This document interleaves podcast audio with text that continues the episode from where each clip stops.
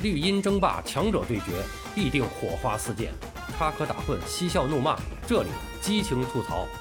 欢迎来到巴多的有声世界，咱们一起聊个球。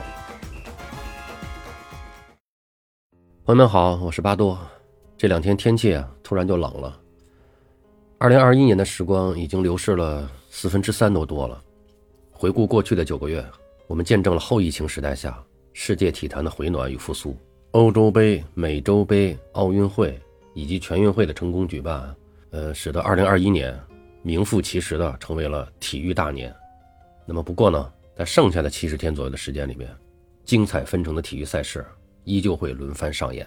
呃，因为巴多的节目呢，主要还是以足球评述为主，那么所以呢，咱们还是先说一下当下激战正酣的十二强赛吧。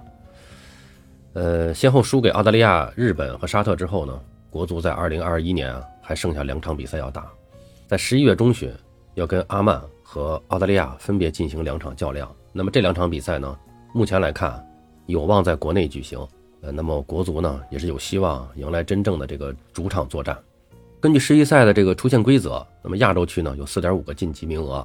呃，十二强赛中呢，两个小组头名直接晋级，两个小组第三争夺一个进行跨洲附加赛的名额。四轮比赛过后，国足目前排在 B 组的倒数第二位，那么基本上已经失去了直接晋级的机会。那么对于国足而言啊，现在唯一的出路只有拼尽全力去争夺小组第三的位置。那么如此一来，接下来的两场比赛就尤为重要了。如果无法从对手身上全取三分，那么国足出线的可能性从理论上都有可能彻底失去了。啊，这个咱们在上一期的节目也专门做了分析。呃，那么第二个赛事呢，我们说一下羽毛球相关的赛事。因为疫情呢，这个推迟一年的汤尤杯啊，也是这个刚刚的结束。但是国羽呢，还要持续作战，将在十二月一号到五号之间啊，来参加这个世界羽联的总决赛的争夺。那么从十二月十二号开始，羽毛球世锦赛也将开幕。那么上一届大赛正处在新老交替的中国羽毛球队收获了一枚混双金牌。那么经过三年的卧薪尝胆。中国羽毛球队在东京奥运会上夺得了两金四银，应该说成绩是不错的。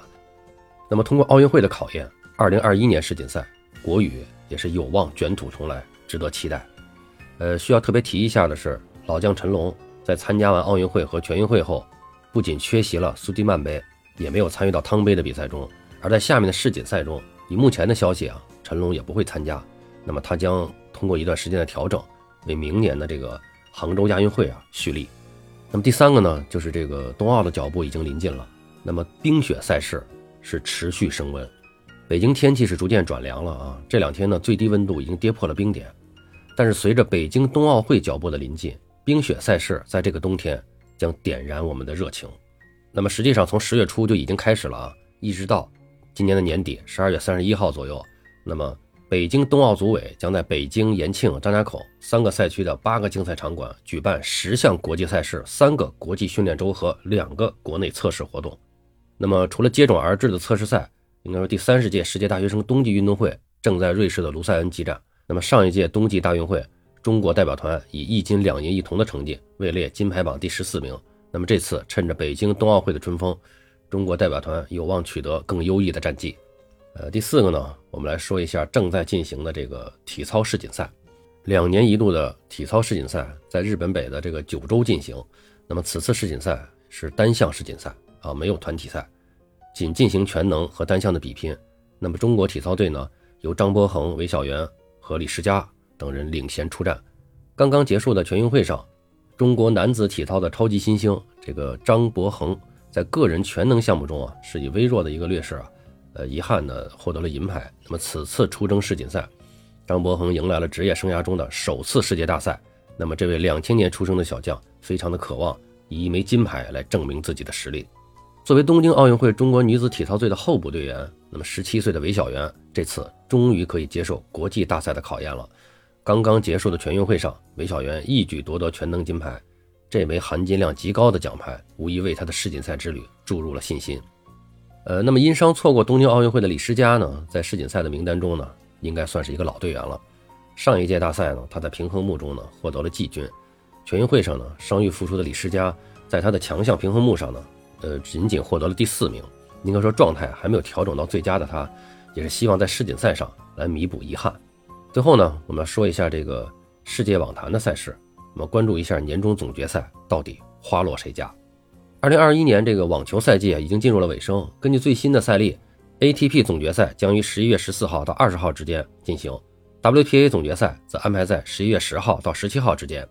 九月份美网结束以后，九五后新科美网冠军梅德韦杰夫和二十三岁的希腊小将西西帕斯双双入围今年的 ATP 年终总决赛。作为去年伦敦年终总决赛的冠军，梅德韦杰夫是志在卫冕，而西西帕斯在二零一九年问鼎年终总冠军之后。也希望时隔两年之后能够再次捧起冠军奖杯。呃，除了他们二人之外呢，像德约科维奇啊，也拿到了这个年终总决赛的参赛资格。WTA 总决赛原定呢是在深圳举行，呃，受到疫情的影响，这项大赛呢最终被移至了墨西哥的瓜达拉哈拉举办。那么截止目前，呃，网球名将巴蒂、萨巴伦卡、克雷兹科娃等都已经取得了年终总决赛这个单打的入围资格。那么。呃，基本上年底的这个主要赛事呢，也就是以上说的这些，啊，那么二零二一年的这个余额啊，也是所剩不多。由于目前呢，整个全世界的疫情啊，还尚没有结束，上述体育赛事或许也存在一些个种种的不确定性。但是作为体育迷，我们还是希望在未来的每一天都能够有精彩的赛事陪伴。好了，今天就说这么多吧。本节目是由满腹才气花果气泡水赞助播出的。满腹才气，自有底气，花香果味，健康无糖的精选气泡水，与您一起欣赏体育盛宴。七十五元一箱十五瓶的价格，给咱们节目听友的专享价降到了四十七点四元，啊，应该说这个价格优惠力度是非常大啊。有需求的听友呢，可以看一下评论区。那么具体的购买方法呢，呃，已经置顶了。感谢大家对巴多的支持，啊，这个巴多聊个球，我们下期再见。